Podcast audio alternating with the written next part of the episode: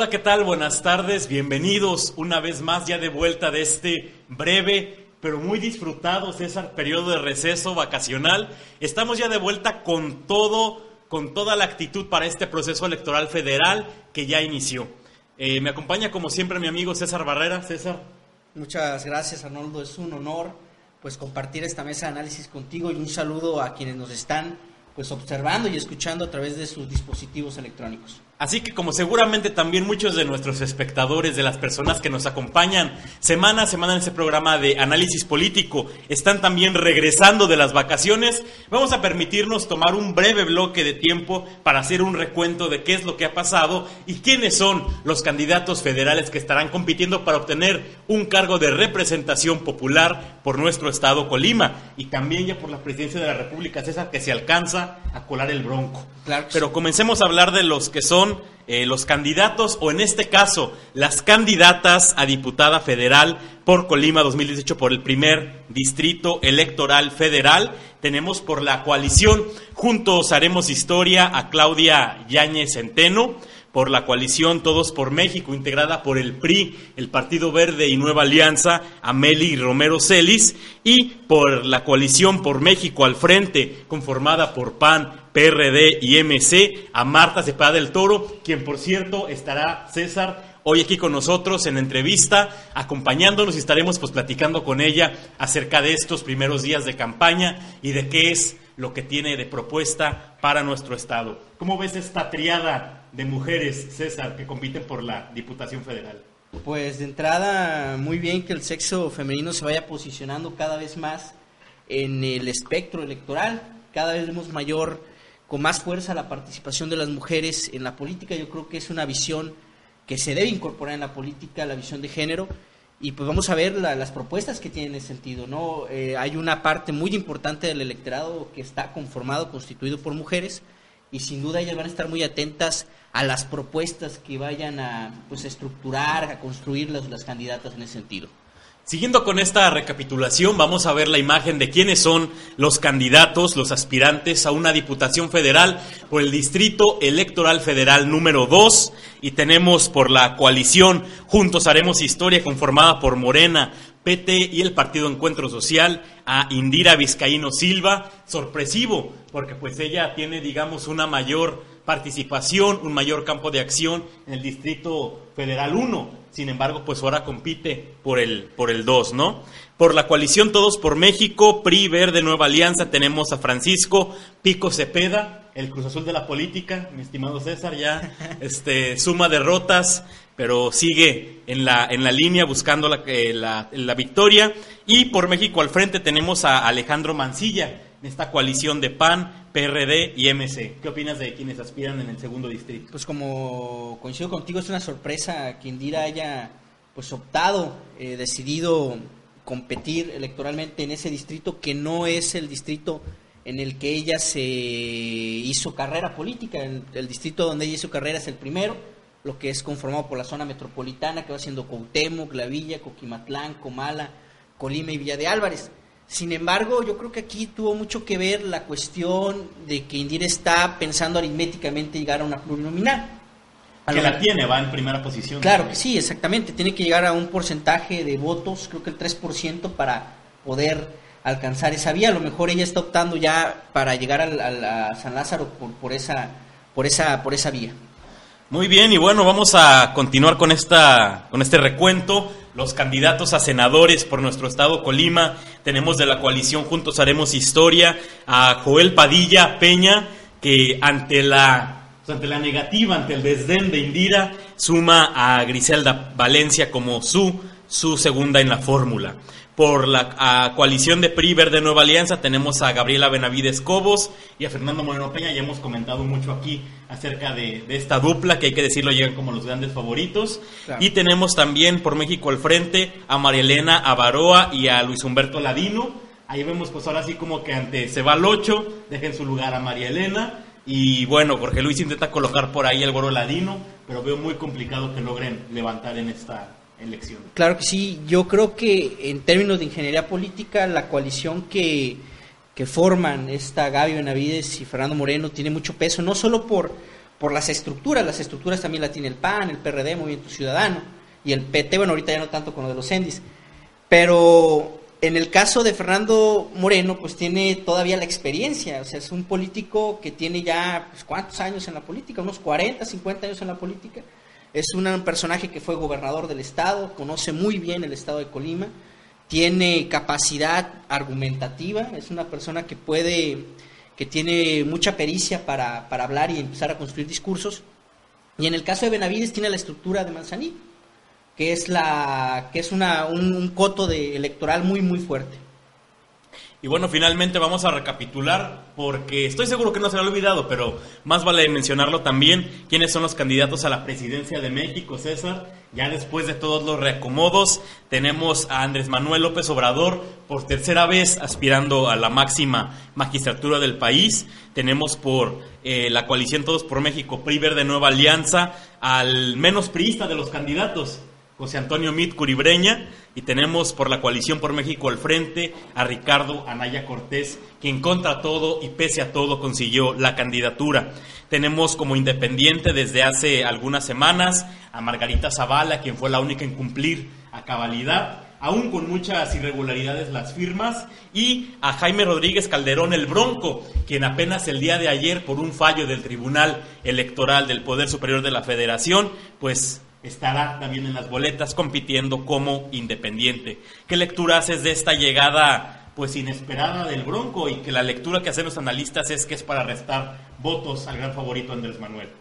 Yo no sé si le vaya a restar votos a Andrés Manuel. Lo que va a pasar es que va a ir con el estigma de, de competir por la, por la presidencia de la República con, de una forma mañada, ¿no? Porque ya lo, lo determinó, bueno, la manera en que dijo el Instituto Electoral cómo había obtenido esas firmas pues no era muy muy positiva, ¿verdad? Señalamientos muy fuertes, mediáticamente va a estar muy dañado, muy golpeado en ese sentido. Yo no sé cómo va a enarbolar el discurso de la de combatir la, de combatir la corrupción y de apegarse a la legalidad si en el proceso para, para llegar a la candidatura pues tuvo muchos señalamientos en ese sentido. Margarita Zavala, pues yo creo que va de relleno. Eh, tiene el fantasma de Felipe Calderón a cuesta. De hecho, es el que le está echando la lana, según ella, ya lo dijo. Yo no sé cómo lo vaya a hacer. Y creo que Anaya, pues, eh, ha sorteado en gran parte los, los golpes que le han dado por los señalamientos de lavado de dinero. Sin embargo, ahí están todavía. Y también va, va a pesarle en ese sentido. Eh, va a pesarle porque es una elección donde los candidatos están enarbolando como bandera principal la lucha anticorrupción, ¿no? Y eso va a ser una cuestión que va a tener mucho peso, y más en el debate. Muy bien, pues yo creo que dejamos aquí este breve recuento, vamos a ir a un corte comercial y regresando ya estaremos aquí dialogando con Marta Cepeda, candidata a diputada federal. Déjenos sus preguntas para que les vaya respondiendo. No se vayan, en breve regresamos. Por tercer año consecutivo, Colima será sede del festival gratuito más grande de todo México, Festival Internacional del Volcán 2018. El centro de nuestra ciudad se transformará en el magno escenario de 230 eventos culturales en 10 grandes foros, espectáculos de primer nivel con más de 2.000 artistas en escena provenientes de distintas partes del mundo.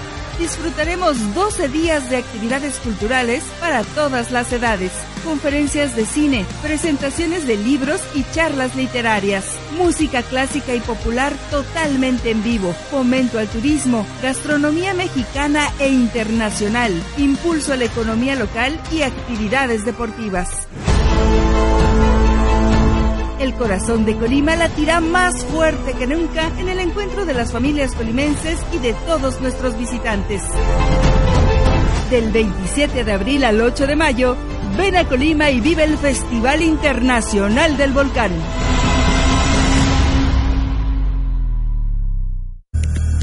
Revista Enfoques. Revista. Revista Enfoques. Revista. Enfoques. Revista Enfoques. Revista Enfoques.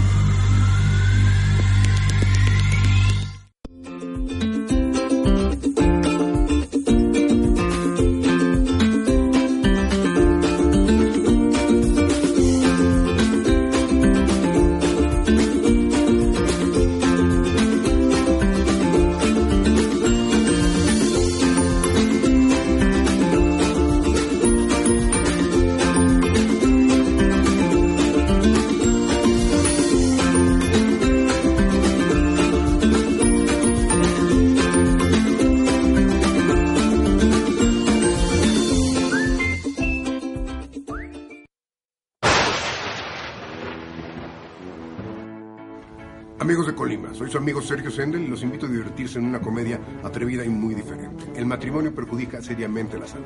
Me acompañan Itati Cantoral y Mario Uribe Sousa. No se la pierdan. Este 13 de mayo en el Teatro Universitario.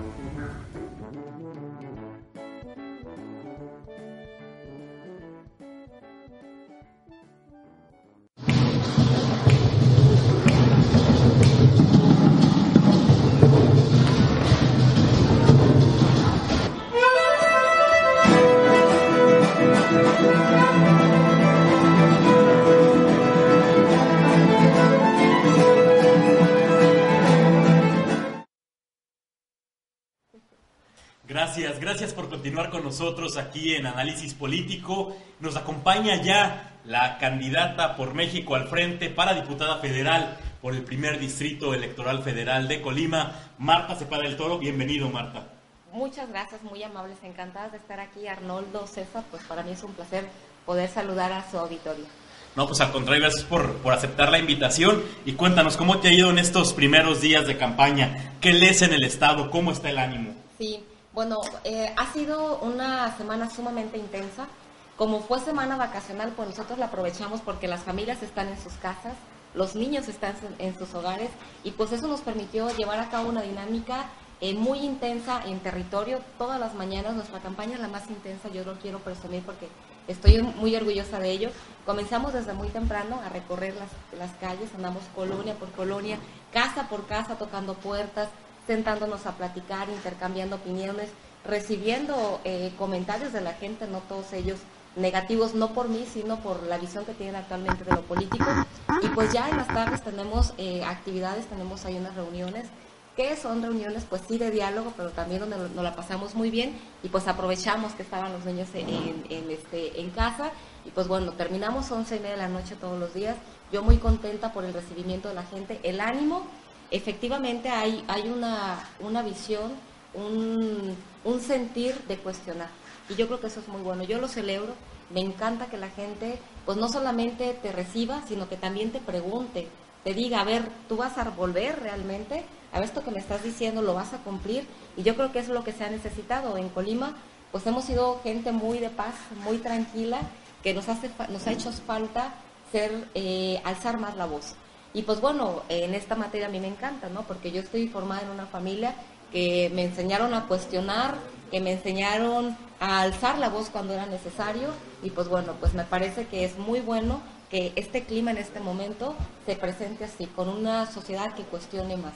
Y bueno, pues, eh, pues muy contenta, muy contenta por, por esta, esta primera semana de campaña, donde también algo que he encontrado es que la gente ya nos conoce. Eh, me identifican, ya saben quién soy, qué he hecho. Eh, recibo comentarios pues siempre de, tú siempre tan peleonera, sigue así porque ocupamos quien nos defienda. Y qué bueno que le hiciste eso en casa de gobierno porque Nacho tiene que fajarse los pantalones. Y entonces, bueno, pues el hecho de que ya haya como este, no solamente conocimiento, sino como empatía, como con la forma en la que me he conducido, pues a mí este me tiene muy satisfecha, ¿no? Porque se ve, ven bien, aprecian el que hayamos tomado esta ruta siempre de estar del lado de la gente, defender las causas justas, de alzar la voz, de pelear, de controvertir, de estar a lo mejor eh, en la controversia, pero siempre pues buscando generar opinión pública y poniendo al centro los temas que nos interesan. Muy bien, Marta. Oye, Marta, eh, en términos pragmáticos, tú eres del PRD. Sí. Te formaste en el PRD, pero vienes en una coalición que también está el PAN. Sí. ¿Se ha unido el PAN contigo? ¿Está haciendo campaña contigo? ¿Y qué PAN es? ¿Es el PAN de Jorge Luis o es el PAN de Julia Jiménez o de quién? También Mira, en, mi, en, mi, experiencia, eh, a la gente no le importa el PAN de quién es. La gente dice, yo soy panista. Pero la estructura. No, la gente de a pie. La gente que nos encontramos en los hogares. Ellos dicen, yo apoyé a tal o cual candidato. Y qué bueno que usted es nuestra candidata. Eso es lo que yo me he encontrado en las calles. Ahora, ¿qué me he encontrado con los grupos políticos del PAN? La verdad es que una extraordinaria recepción, estamos haciendo equipo, hay unidad y visión en, cuanto al proyecto, eh, especialmente de los candidatos. Realmente con la dirigencia se tiene poco diálogo porque anda en, determinadas actividades. Con el grupo de Jorge Luis o con Jorge Luis Preciado también se tiene muy poco diálogo, pero con quien sí hemos logrado, bueno, que, hagamos una, eh, que busquemos aglutinar campañas pues es con los candidatos, que al final de cuentas pues son con los que andaremos ahí en las calles este, caminando y, y en los eventos y haciendo unidad con nuestras estructuras.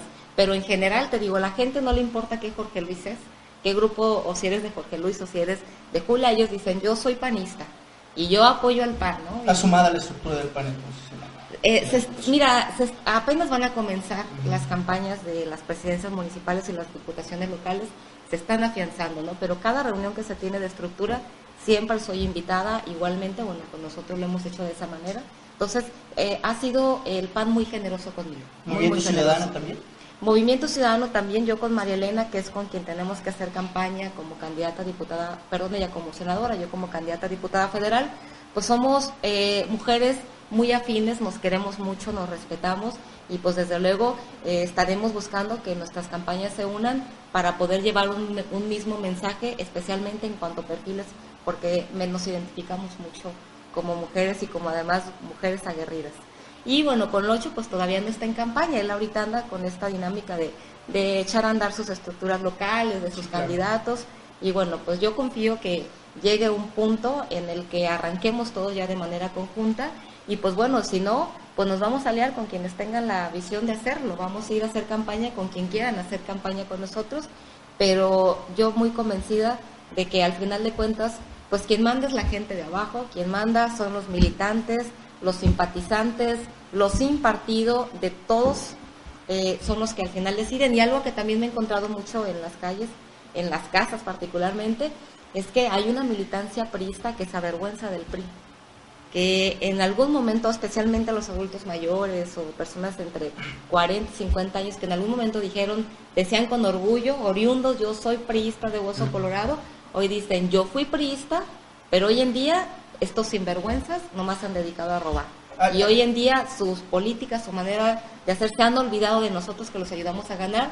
Y pues bueno, pues esto también es algo que lo hemos ido palpando este, en el día a día de encontrarnos con esas estructuras abandonadas, decepcionadas y además enardecidas en contra de su propio partido. Comentabas tú un punto en el sentido del trabajo mediático que has hecho como oposición, porque si bien no has tenido un, un cargo de elección, has tenido una, un papel muy activo en, en- en los medios y en, y en el plano social. Eh, en ese sentido, ¿cómo visualizas tú la oposición? Porque hay un candidato o hay un partido que dice todos los priistas son corruptos, un partido es corrupto, un partido Sí. tiene la marca. ¿Para ti todos los priistas son corruptos? No, desde luego que no, aunque en su mayoría. Por lo menos yo en Colima no me, no me he encontrado a algún priista que represente el sentir y las causas de la gente. Que cuando haya una mala decisión se oponga a esa decisión, aun cuando se trate de una decisión de su jefe político o del gobernador. No he visto a ninguno que tenga una autonomía para decir, yo no estoy a favor, yo estoy en contra y defiendo no el interés del partido, no el interés de mi jefe, sino defiendo el interés de la gente. Y entonces, pues eso los coloca todos en el mismo raso. Aun cuando, pues en su quehacer político diario, en sus actividades, pues no nos conste si cometen actos de corrupción o no. Pero es claro que hay una obediencia ciega a un proyecto político donde atienden al interés de este grupo en específico, más no al interés de la gente. Y eso, pues bueno, pues yo creo que no hace falta hacer bastantes señalamientos para quedarnos todos muy claro que esto es así, ¿no? Te llevan a un espacio, te dicen quítate y te quitas. Te dicen ponte y se ponen. Te dicen ahora no te toca y se quedan callados.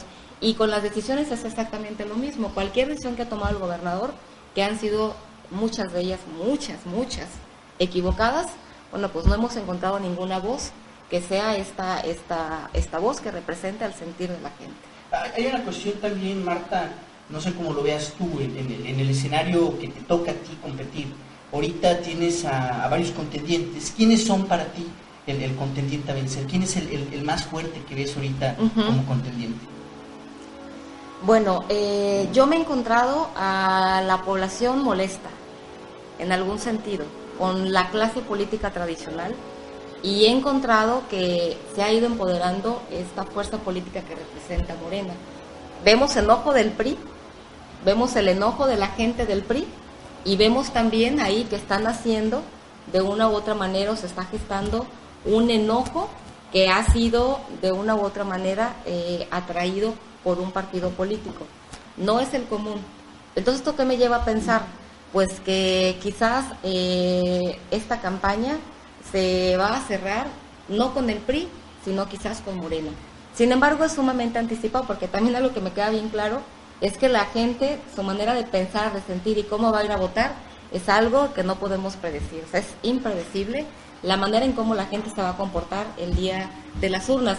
Y entonces, más que abocarme de si uno u otro, bueno, pues eh, lo que yo he querido hacer y lo que estoy haciendo, pues es ir entendiendo el comportamiento, es ir entendiendo, leyendo, eh, palpando el sentir de la gente y buscando, bueno, pues que eh, ese sentir de la gente lo pueda yo representar con lo que he hecho y con lo que voy a hacer en la Cámara de Diputados.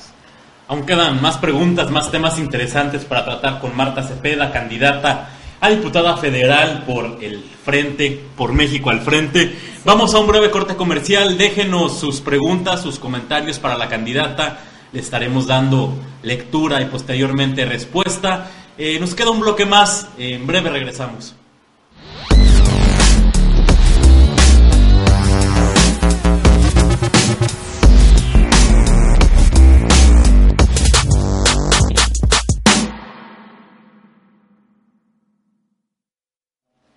Gracias por continuar con nosotros. Seguimos aquí con Marta Cepeda del Toro. Hablábamos eh, respecto a la activa participación que has tenido en todo este tiempo. Sí. Has hecho algunas protestas que han sido muy señaladas por la sociedad o por algún sector de la sociedad. Los La vez esta de los embolsados, por ejemplo, eh, se le llamó apología del delito, que llamabas a la violencia, que querías apagar el fuego con más fuego. Ahora llegas como candidata. ¿Cómo responderías a estas, a estas críticas de algún sector social? Sí, bueno, esos señalamientos eh, de manera muy clara vinieron de Casa de Gobierno, muchos de ellos induciendo a, que se plantearan así a través de los medios de comunicación, otros quizás genuinos y todos absolutamente respetables, desde los que salían de una trinchera como de los que salían de otra. Nosotros lo que hicimos fue eh, poner sobre la mesa una impotencia que estábamos sintiendo. Un malestar, un enojo, porque no vemos que haya una reacc- reacción de parte del gobernador a un tema tan complicado, a un tema que está creciendo en problemáticas y además pues que está generando un pánico, que está cambiando la vida cotidiana de las personas y que no hay una reacción, no vemos ese liderazgo del gobernador que diga yo lo voy a resolver, yo voy a hacer tal o cual cosa, o yo creo que este es el camino, el camino hacia la dirección correcta, los pasos que hay que dar. Pero no solamente protestado, y eso yo lo quiero dejar muy en claro. Esto lo hicimos como una medida para llamar la atención del gobernador, de decirle, a ver, entiende, esto está viviendo la gente, esto se ve en las calles, y se lo llevamos a su casa. Pero también hemos trabajado en poder organizar a las familias, a, a las colonias en este mismo tema de seguridad. Nosotros hemos donado más de 60 alarmas comunitarias que las instalamos en un punto medio de una colonia donde concientizamos a las familias de que tienen primero que prevenir el delito, pero además también que tienen que eh, cuidarse entre ellos mismos, porque cuando acontece un hecho delictuoso no está la policía, no la vemos ahí, no hay una reacción. Y entonces, ¿qué debemos hacer? Prevenir delito y empezarnos a cuidar. Cuidar yo, mi entorno, mi familia, cuidarte a ti como vecino, todos ser ojos, todos sumar a esta acción de prevención y hemos estado haciendo un trabajo de organización, que eso es muy importante. Hoy en día muchos comités que están instaurados, bueno, pues no solamente están previniendo, incluso están deteniendo. Esa actividad que no hace la policía la están haciendo las personas por esta impotencia, por este no saber qué hacer y por nosotros ese descontento lo hemos querido organizar. Organizarlo a través del diálogo, de darles información, de adiestrarlos, de darles también información respecto de cómo deben de proceder, porque esta visión que existe desde la máxima autoridad de decir el nuevo sistema de justicia penal no sirve es totalmente equívoca, incluso es inducir al error. Entonces, bueno, en, eh, en resumen, lo que planteo es que sí protestamos, pero también resolvemos problemas. También estamos llevando a cabo acciones y además pues no vamos a dejar de protestar porque como yo les decía, a mí en mi casa me enseñaron que cuando es necesario hay que alzar la voz y alzar la voz de diferentes maneras, de tal manera que se genere una reacción. Y ante este hecho, evidentemente hubo una reacción y entonces se cumplió con el objetivo, respetando también a aquellos que en un momento dado plantearon que bueno, pues que este que era echarle fuego al fuego bueno, pues cada quien tiene diferentes visiones, cada quien actúa con su responsabilidad y yo creo que es respetable el que nosotros hagamos lo que hacemos como el que otros opinen de manera diferente y esto, bueno, pues me parece que es parte de nuestro régimen de libertades. Claro, claro, la, la libertad de expresión. Marta, en la cuestión ya, si tú llegaras a ser diputada, ¿qué propondrías en términos legislativos para resolver el problema de seguridad pública que pues tanto afecta a? Sí, pues mira, la forma en cómo se tiene que resolver no solamente es en términos legislativos. Yo les quiero recordar que un diputado federal no solamente va a ir a modificar leyes o a proponer o derogar. Un diputado federal también tiene que gestionar recursos públicos y eso es una parte medular, porque sí parte del problema es que hay una insuficiencia de recursos, que no es pretexto. Vemos casos como en Michoacán, por ejemplo, cuando hubo una intervención de la federación que se, se invirtieron más de 4 mil millones de pesos. Extraordinarios. ¿Por qué en Colima no pensar que se requiere una inversión de tal magnitud? Ante una problemática donde hemos estado por más de dos años siendo el primer lugar en homicidios dolosos. Pero bueno, entonces esta, esta visión de ir a gestionar recursos es un compromiso que voy a hacer. ¿Qué se tiene que hacer? El problema se tiene que resolver de manera integral. Uno, requerimos que haya policías eficientes. En este tema, ¿qué proponemos? Tenemos que tener desde la Universidad de Colima licenciaturas en ciencias de la seguridad. En el caso Monterrey, que es un estudio de caso en Nuevo León, donde también pasaron por una crisis de seguridad, el Tecnológico de Monterrey hizo, a través de los empresarios que participaron, crearon una licenciatura. Hoy hay una Universidad de las Ciencias de la, de la Seguridad, donde no solamente se, cal- se capacitan policías, también se están capacitando a servidores públicos que administran justicia. También se capacitan a policías municipales. Entonces, requerimos que haya un perfil profesional y para esto tenemos que involucrar a nuestras casas de estudios, a las públicas y si no, le entran a las privadas, porque lo cierto es que si no tenemos estos policías capacitados, pues no van a poder responder a las necesidades de este nuevo sistema de justicia penal. Y ese es solamente un punto de entre muchos que se tienen que tocar. Otro es que tenemos que tener policías más dignos.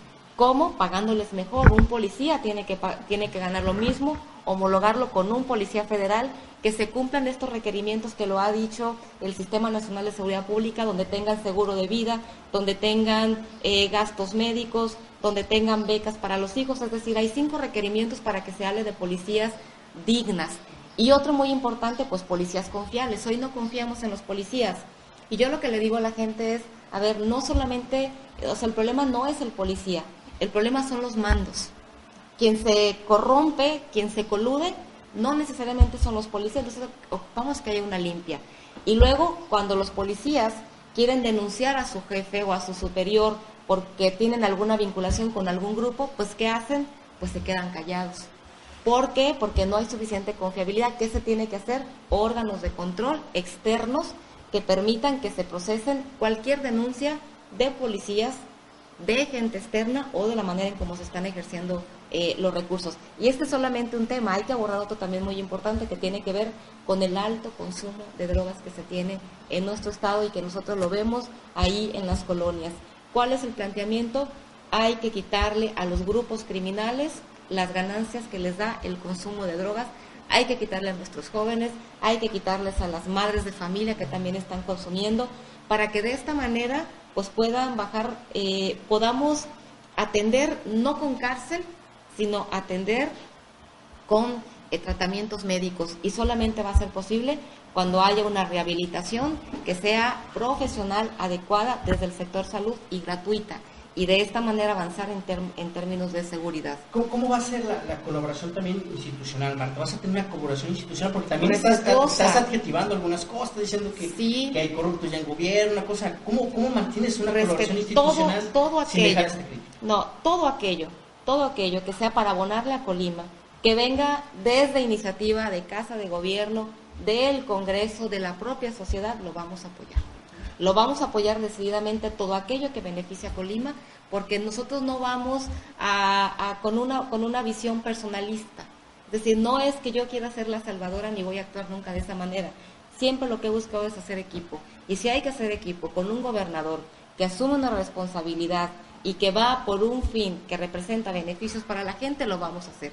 Y esto no implica que eh, nos vayamos a callar o que no vayamos a hacer señalamientos, porque otra facultad sumamente importante de un diputado federal es la fiscalización. Desde ahí se fiscalizan los recursos públicos. Desde ahí se debió de haber fiscalizado a los más de 20 gobernadores que defraudaron los presupuestos públicos y, y me refiero en todo el país, pero también en Colima. Entonces, desde ahí también vamos a llevar a cabo una función fiscalizadora de los recursos que lleven para Colima y de los recursos que lleguen a la presidencia de la República. Se nos está acabando ya el tiempo, Marta. Hay muchos temas de que hablar, sin lugar a dudas, en una campaña y más en una trayectoria tan crítica como la tuya. Pero yo no quiero quedarme ahora sí que sin hacer la pregunta. Nadie, pregunta nadie duda, no, no, no tanto así, una pregunta más. Nadie duda del liderazgo que representa Jorge Luis Preciado al interior del PAN.